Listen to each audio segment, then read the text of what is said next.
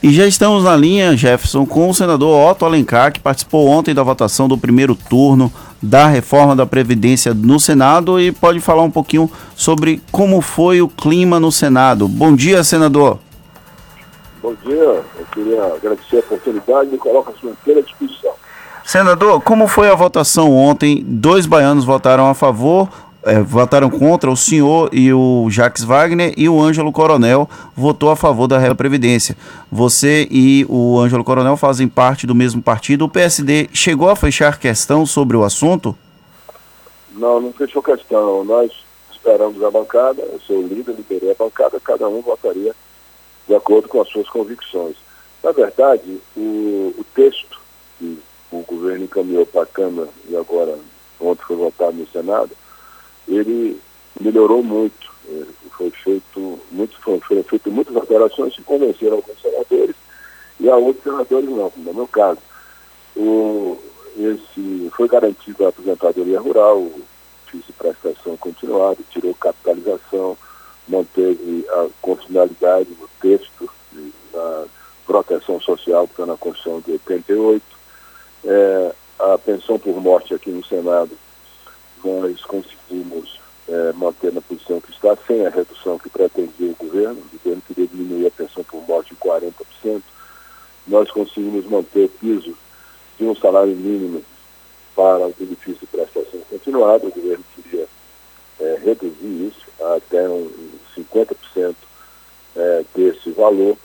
Nós conseguimos também, para algumas categorias, é, resolver melhorar o texto nas aposentadorias especiais, aqueles trabalhadores que trabalham em condições inóspitas de mineração e outras atividades que podem levar a doenças ocupacionais. É, a contribuição mínima mantivemos 15% para quem já está é, na Previdência contribuindo, e os novos terão 20, 20 anos né, de contribuição, os que estão 15 anos de contribuição e os novos 20 anos.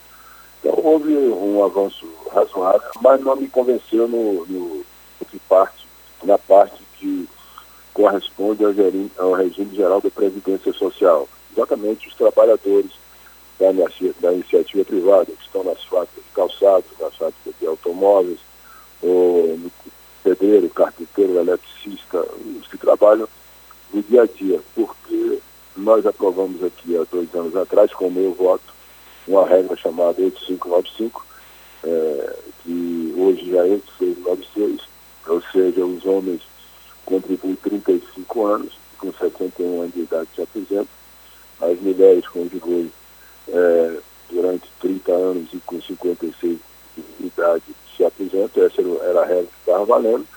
Se eu aprovei isso há três anos atrás, não posso agora mudar e votar para contribuir 40 anos para ter a aposentadoria integral e 65 anos de idade. Então isso foi uma coisa que me levou a votar. Eu votei muito com o Cássio Erisati para diminuir pouco a contribuição e a idade mínima.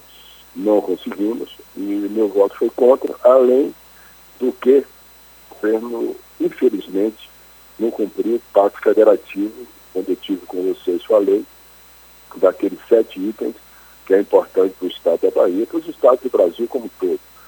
É só a, a sessão onerosa que ficar de aprovar antes do primeiro turno da Previdência, eles não aprovaram, porque não quiseram aprovar.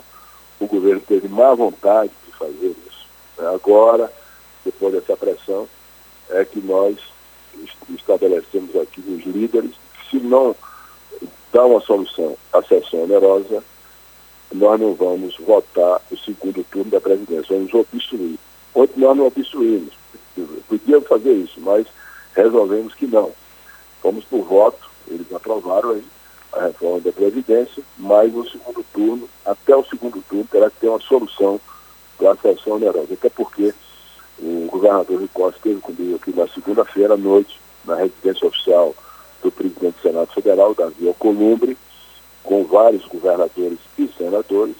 Esse acordo foi feito para votar antes do segundo turno da reforma da Previdência. Senador. Se aprovar, o governador Costa vai ter esse ano ainda aí, quase que um bilhão de reais para saúde, educação e investimento. Essa luta nossa aqui no Senado para colocar recursos na Bahia, é que o, o, o Estado está organizado.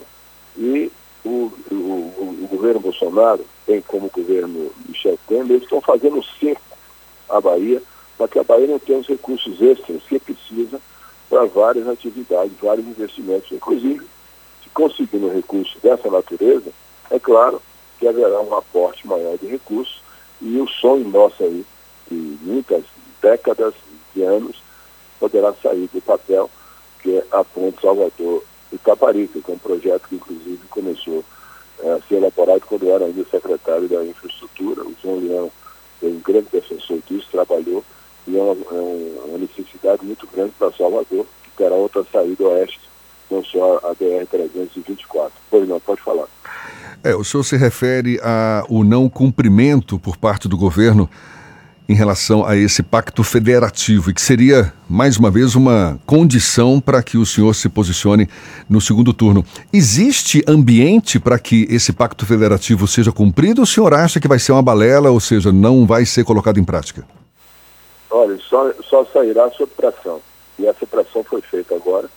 Tanto é que o líder do MDB, o senador Eduardo Braga, do Amazonas, o líder do PDT, o senador Everton, da mesma forma, está nessa luta nossa, o senador Randolfo Rodrigues, que é o líder da oposição, do PSOL, da rede, aliás, e outros líderes aí, o Cid Gomes, muitos senadores, já fecharam o acordo conosco e que só votaremos o, o segundo turno da reforma da Previdência se até lá o governo encontrar uma letra de lei que contemple logo os estados e os municípios com os recursos da sessão onerosa seria mais os estados dividirem 10 bilhões e 500 milhões de reais, e os municípios também 10 bilhões e 500 milhões de reais.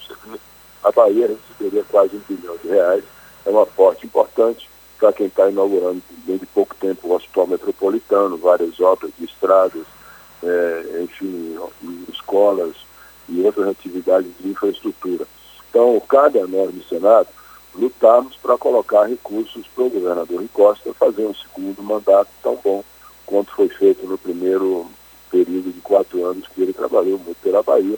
Mas nenhum governador consegue, na crise que está acontecendo agora no Brasil, ter recursos suficientes para fazer investimentos necessários para a população que precisa desses bens e serviços através do Estado e todos os setores que eu citei para você. Tanto é um dever nosso aqui defender a Bahia. Hoje à tarde às duas horas da tarde, eu fui chamado, convidado a conversar com o ministro da Economia, o Paulo Guedes, porque a Secretaria de Tesouro Nacional é, é, editou uma portaria, é, segunda-feira, é, mudando a regra do, dos estados para a tomada de empréstimos. E melhorou a situação exatamente dos estados mais endividados, mais ricos, São Paulo, Rio de Janeiro, é, Rio Grande do Sul. Passou de 2% da receita corrente líquida para 4% para tomar empréstimo. Mas não contemplou os estados do Nordeste. Existe aqui, com, a, com toda a clareza, tanto foi assim no, no governo Michel Temer, agora no Bolsonaro, da mesma forma, uma má vontade, um cerco para que a Bahia e os estados do Nordeste é, não tenham condições de tomar os recursos para investimentos ou ter recursos extras para que possa atender às suas necessidades, não só para investimentos na área de infraestrutura, tanto quanto nos avanços sociais que são necessários para a população economicamente mais fraca. Senador Otto Alencar, do PSD, falando conosco direto de Brasília, ele que votou contra a reforma da Previdência nessa votação em primeiro turno no Senado. Muito obrigado. Certamente, muito chão pela frente ainda. Um bom dia para o senhor. Bom dia, agradeço a você, Jéssica, meu Fernando. Um abraço a toda a equipe aí da tarde.